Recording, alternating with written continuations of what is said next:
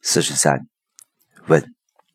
三维中一个个体的消失，是否意味着整个 n 维 n 趋于无穷大空间这个个体的消失？答：三维空间个体这个概念本身可以理解成高维投影出来的一个像，这个像消失了，不一定代表它在整个宇宙消失了，因为那个认知可能还在。只是它没成像而已。那个像在不在不重要，那个认知在不在却很重要。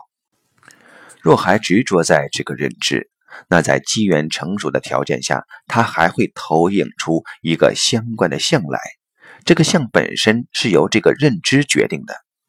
所以超越那个认知，灭度那个认知，这才是所谓的不存在。但这种不存在，只是像的不存在。而当你通达 n 维 n 趋于无穷大的时候，一切相你都可以随意渲染，但你不执着于任何一项，这就是所谓如去如来，随时可以呈现，随时可以消失，万有都在，